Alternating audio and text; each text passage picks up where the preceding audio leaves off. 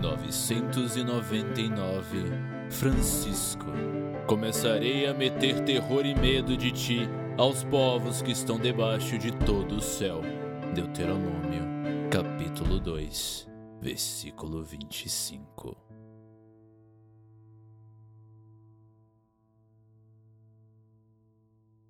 A ferramenta falhara. Manuel estava morto. Francisco entendera errado as mensagens de Deus o próprio diabo protegia Sebastião, deixando na terra a semente da desordem e desunião? Não, Cristo não permitiria.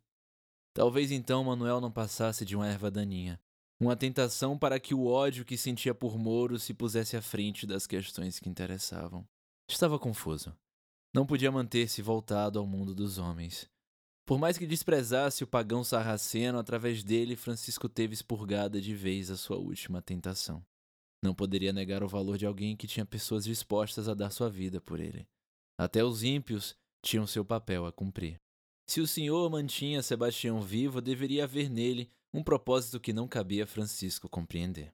Em sua humildade, sabia apenas que não se deve perseguir aqueles que mais de uma vez são poupados pelo destino. Queria que todos estivessem na igreja cuidando de salvar suas almas. Entendia como para alguns era difícil se desprender no mundano, como se agarravam à vida e agiam como se essas banalidades importassem. Soldados guardando muralhas, pessoas cuidando de feridos, em breve estariam todos ali aos seus pés, em penitência.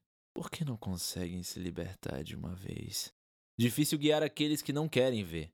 Estudara, dedicara-se e sentira na pele o mal do mundo. Seus maiores tesouros haviam sido levados.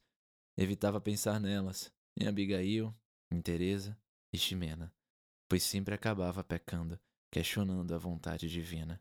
Precisava se manter firme para enxergar e ouvir pelos outros.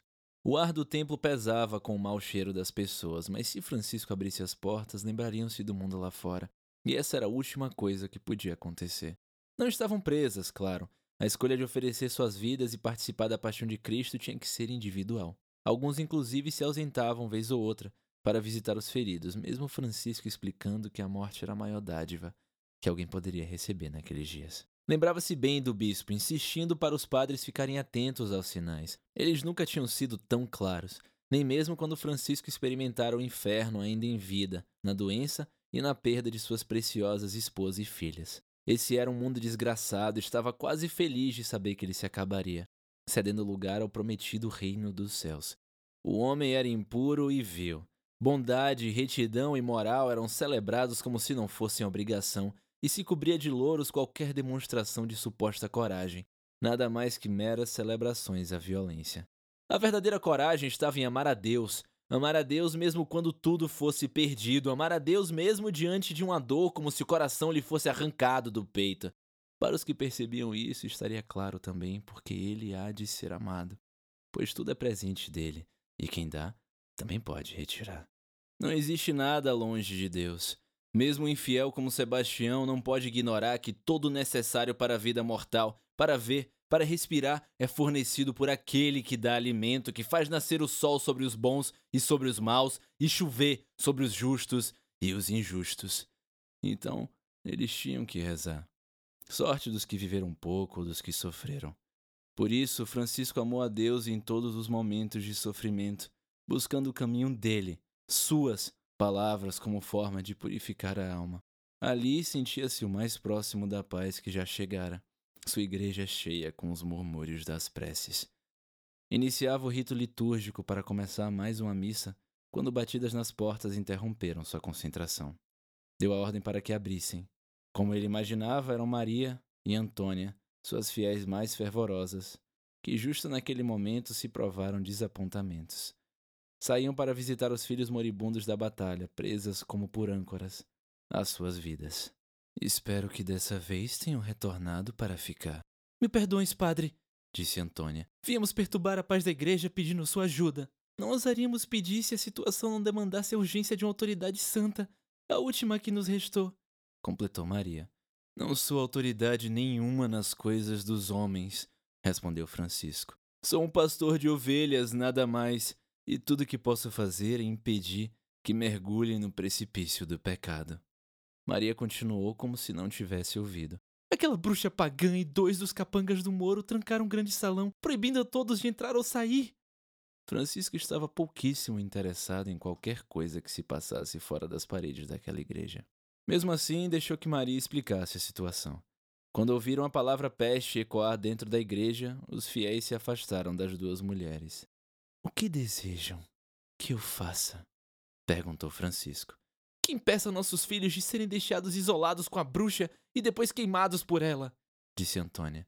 São cristãos batizados. Outros fiéis com parentes no grande salão também se agitaram.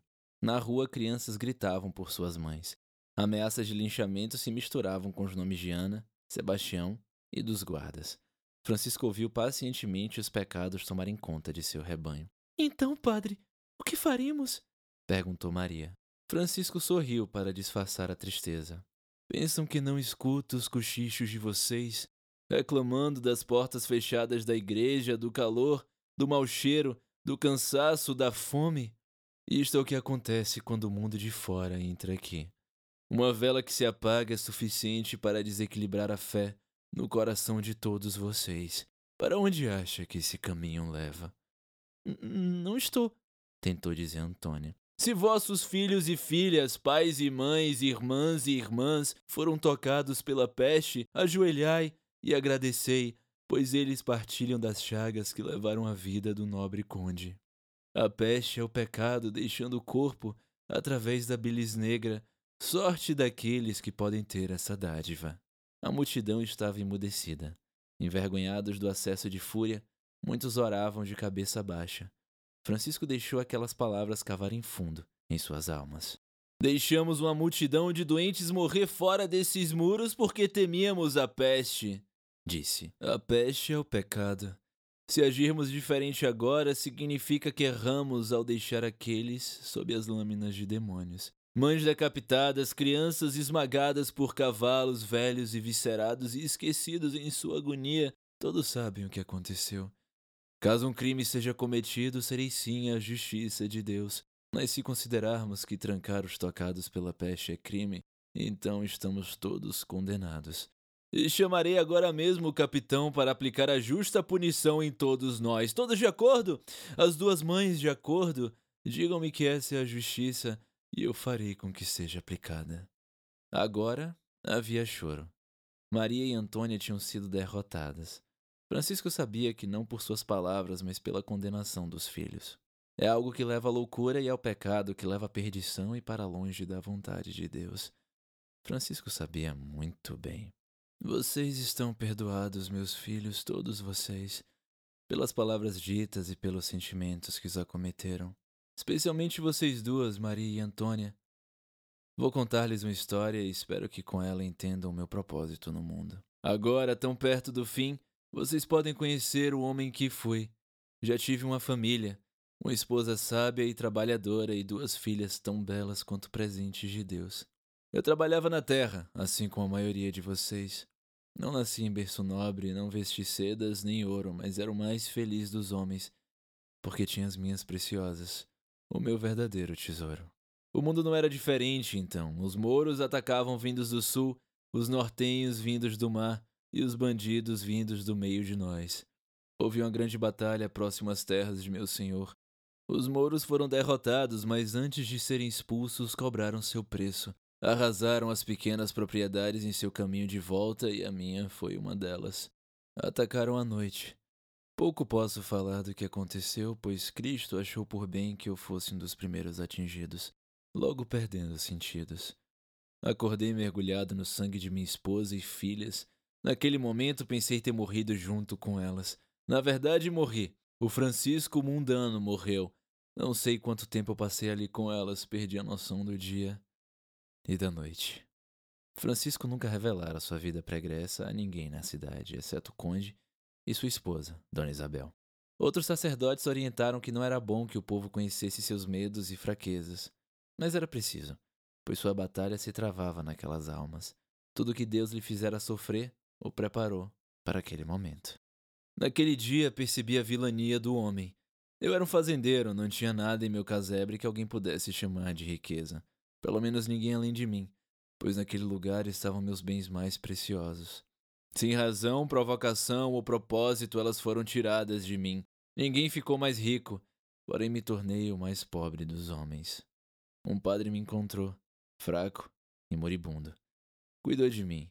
Eu tinha ódio no que restara de meu coração, queria perseguir aqueles homens, queria matá-los, arrancar suas tripas e me fartar de seu sangue. Mas o padre me ensinou a palavra, e aos poucos percebi que havia algo muito maior naquilo tudo.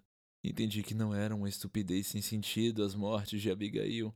Esse é o nome de minha esposa. E filhas, Teresa e Ximena, mas parte de um plano muito maior. É essa palavra que hoje tento passar. Eu sou um de vocês e a vida me deu as suas dores. Nem mesmo o conde, nobre dessas terras, terá direito a um funeral digno. Cristo retorna para partilhar conosco de um amor que não encontra paralelos. Todos podemos nos igualar no amor de Deus. Quando Francisco finalmente terminou de falar, sentiu-se exausto. Remexer em feridas antigas e as descobriu ainda por cicatrizar. Fez-se um longo silêncio. Maria foi a primeira a pedir perdão. Antônia seguiu o gesto e rapidamente uma fila se formou. Francisco abençoou um a um. Lágrimas rolavam por seu rosto.